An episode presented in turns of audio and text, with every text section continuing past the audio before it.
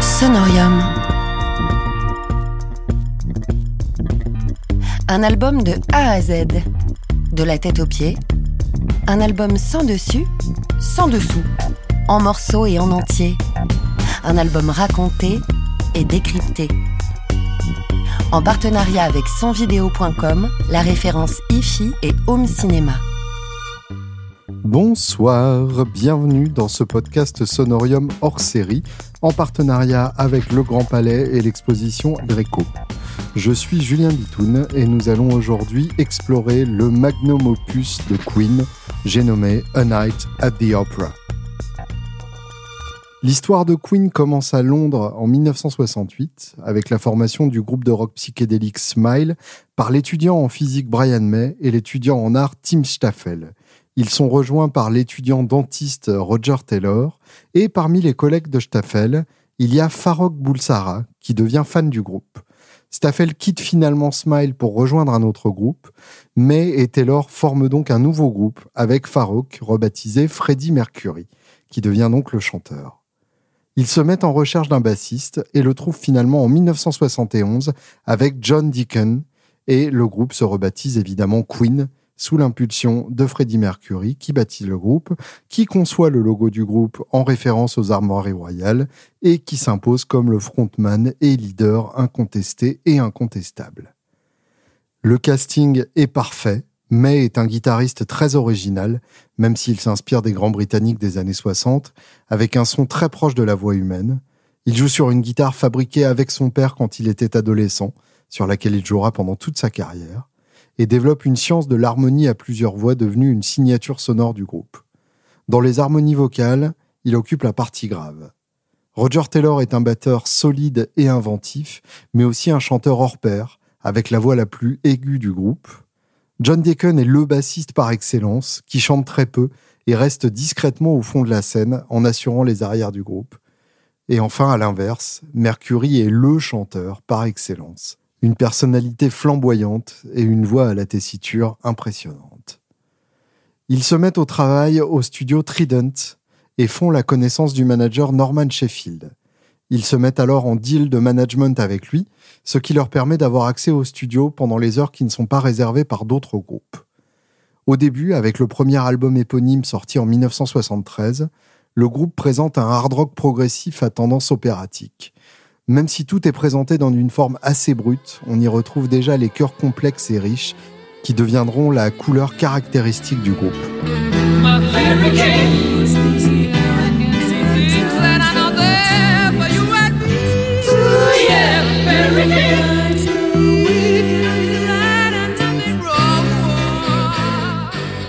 Mais c'est avec le troisième album, Sheer Heart Attack, sorti fin 1974, que le groupe développe son mélange unique en s'inspirant du vaudeville britannique et de nombreux autres styles qu'il vampirise. C'est l'album qui fait connaître le groupe à l'international avec le single Killer Queen.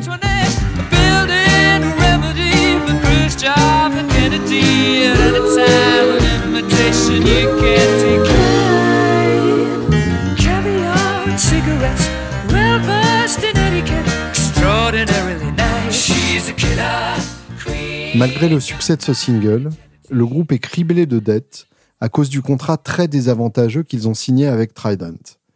Ils sont salariés à la semaine et ne peuvent même pas s'acheter de baguettes de batterie de rechange. Ils font donc appel à un avocat pour se séparer de Norman Sheffield, ce qui prend neuf mois de négociations. Ils choisissent finalement de le remplacer par John Reed, le manager d'Elton John, qui leur dit d'aller en studio et de ne pas se poser de questions d'argent, qu'il s'occupe de tout ça.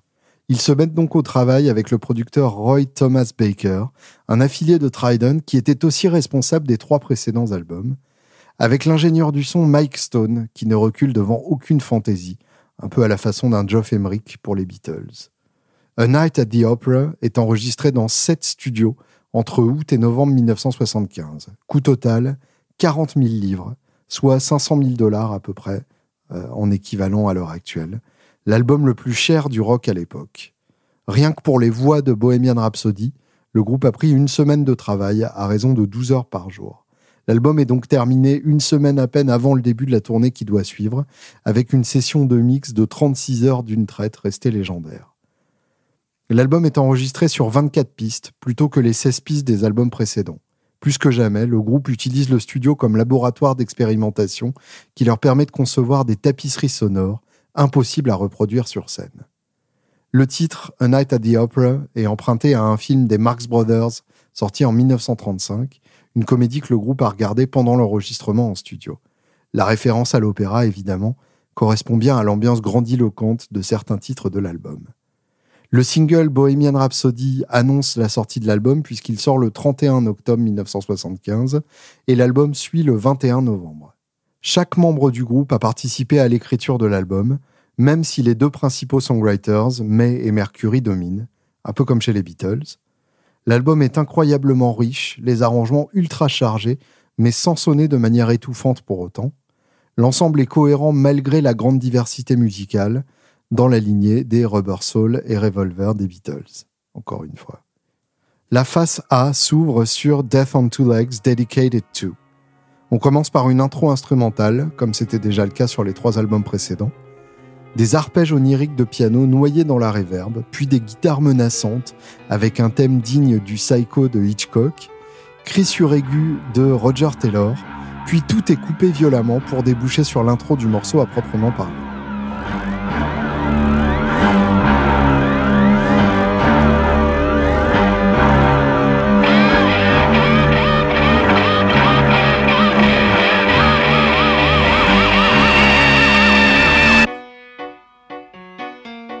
C'est un morceau complexe, à tiroir, avec de nombreuses parties et des arrangements de voix et de guitare très fournis.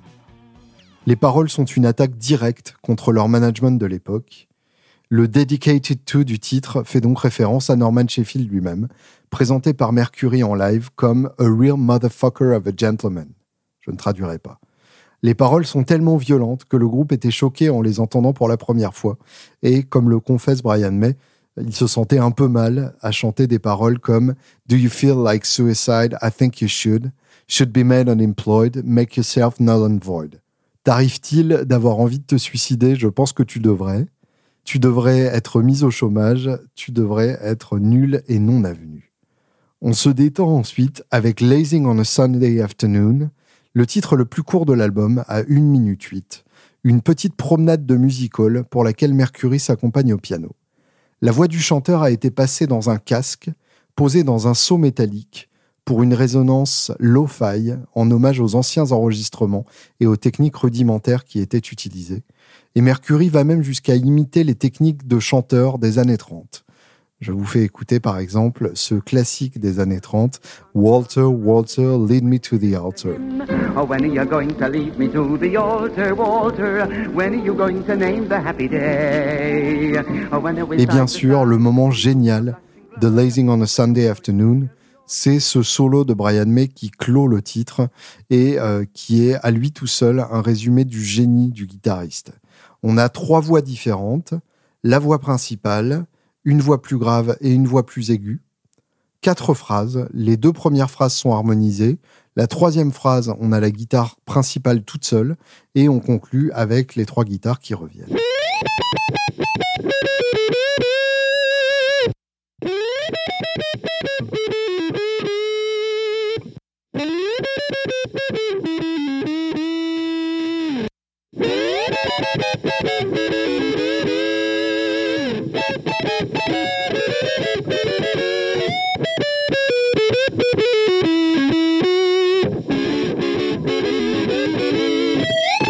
Lazing on a Sunday Afternoon s'enchaîne sur I'm in Love with My Car, un titre composé et chanté par le batteur Roger Taylor, qui en plus d'être une partie essentielle des chœurs, a une voix solo à la Rod Stewart.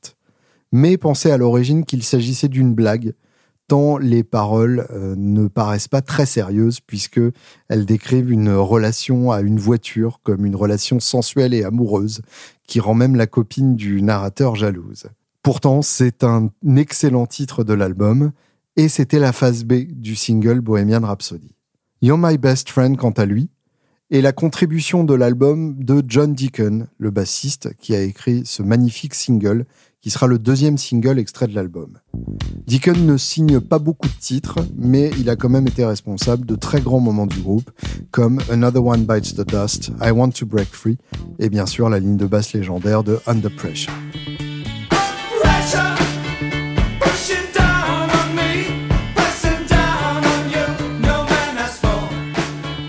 You're My Best Friend est un morceau de pop très simple et très bien construit, qui est dédié à sa femme Veronika Tetzlaff. Le son du clavier Wurlitzer définit le morceau et lui donne son originalité.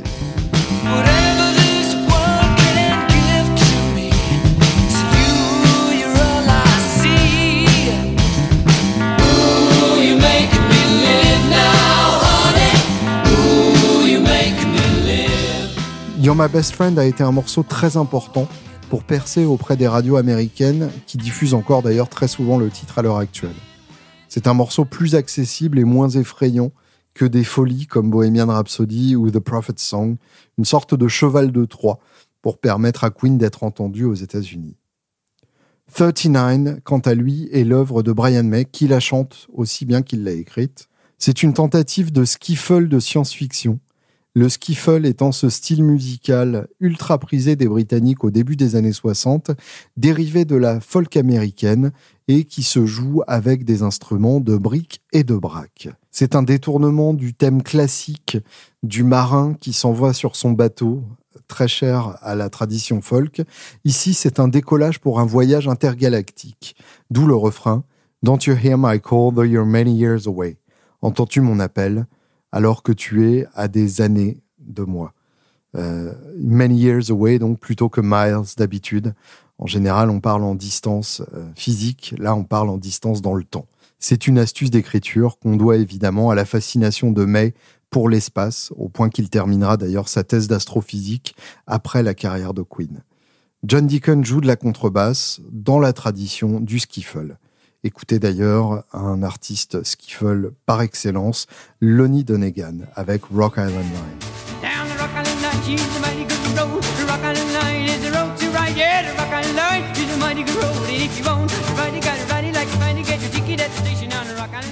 La partie centrale du titre représente le voyage lui-même, et on y entend le chant suraigu de Taylor qui fait office de thérémine sur le pont.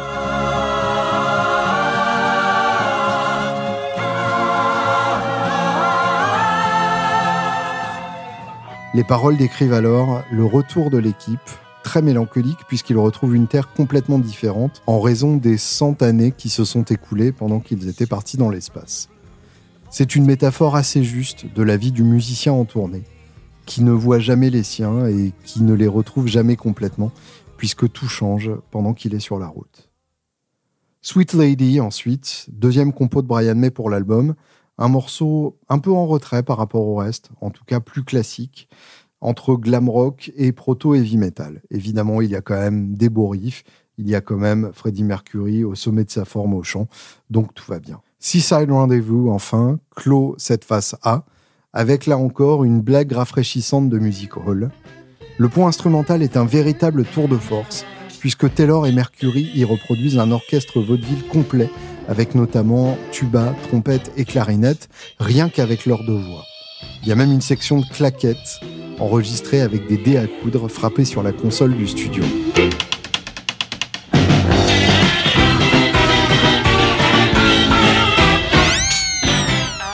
Autant d'inventions au service de la musique. La phase B s'ouvre sur The Prophet's Song, un titre écrit par Brian May après avoir rêvé du déluge, et les paroles font donc référence à la Bible et à l'Arche de Noé. C'est un titre qui fait plus de 8 minutes, ce qui en fait le plus long de la carrière de Queen, et qui annonce d'ailleurs une phase B dont les titres seront plus longs que la phase A, sans des titres courts comme Seaside Rendezvous ou euh, Lazing on a Sunday Afternoon. C'est un morceau hard, épique, dans la lignée des premiers albums, plus progressifs, avec une incroyable partie en canon a cappella en plein milieu. Le principe, donc, Mercury chante une phrase, elle se répète d'abord à droite et ensuite à gauche, et en fait, il empile comme ça les répétitions. C'est-à-dire que pendant qu'elle se répète à droite, il chante une nouvelle phrase au centre, qui va ensuite se répéter à droite et s'harmoniser avec la première phrase qui passe donc à gauche, la deuxième phrase qui se retrouve à droite et la nouvelle phrase qui se retrouve au centre. Tout ça donc avec un délai calé sur le rythme du morceau qui permet donc cette auto-harmonisation. Autrement dit, on entend trois voix, mais Mercury n'en chante qu'une seule, et tout se décale au fur et à mesure. C'est brillant, c'est inédit, et le groupe reprend même l'astuce pour le chœur complet dans la deuxième partie de cette partie a cappella.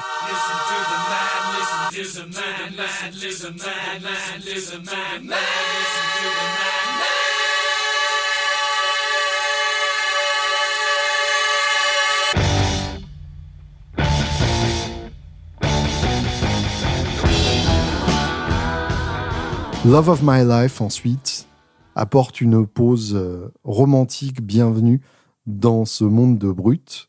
C'est un titre écrit par Mercury pour son ami Mary Austin et Brian May a appris à jouer de la harpe rien que pour enregistrer ce morceau. C'est une pépite de pop romantique qui reste toujours très émouvante sans tomber dans le kitsch. Elle a été reprise par de nombreux artistes, dont les Scorpions, Céline Dion ou encore Extreme. C'est un morceau ultra populaire en live, où Mercury laisse souvent le public prendre le relais de son chant, notamment sur la tournée 77, où le morceau devient véritablement culte en Amérique du Sud, et la version live single qui sort reste numéro un des charts pendant une année entière en Argentine. Good Company ensuite, encore un morceau de Brian May, chanté par lui et composé sur un ukulélé banjo, un instrument typique des années 30, et c'est même d'ailleurs le modèle signature de l'entertainer de musical britannique George Formby qu'il a utilisé pour composer ce morceau. Je vous laisse écouter donc When I'm Cleaning Windows, un des classiques de George Formby. Now I go cleaning windows to earn an honest bob.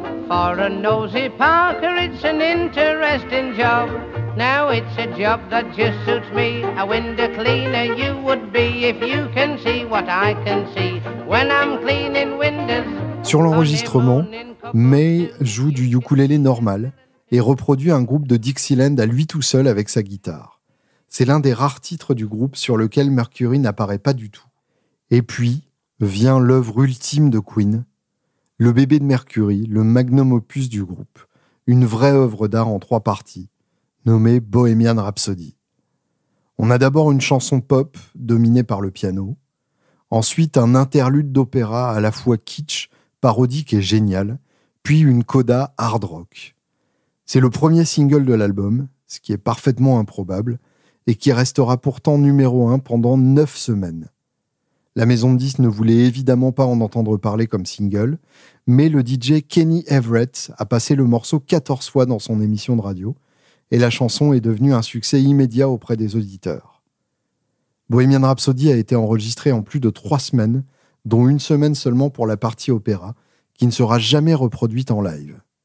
On compte plus de 180 pistes empilées, au point que la bande utilisée pour enregistrer était transparente à la fin du processus tellement elle était usée.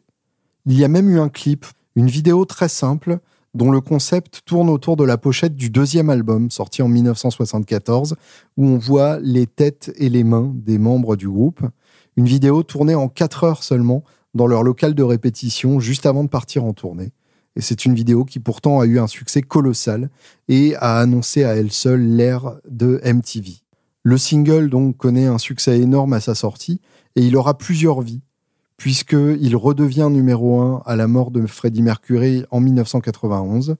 Il revient dans les charts à la sortie du film Wayne's World en 1992 et devient le titre le plus streamé et téléchargé à la sortie du film Bohemian Rhapsody en 2018.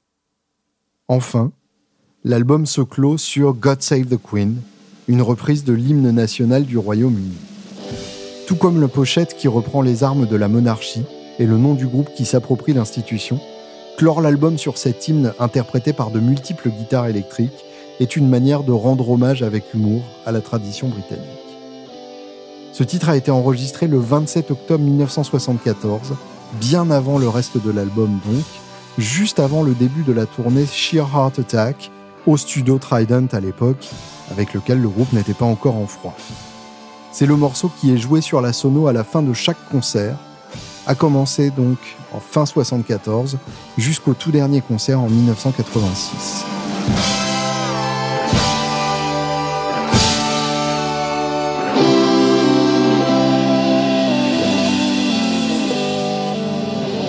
A Night at the Opera connaît un succès colossal à sa sortie.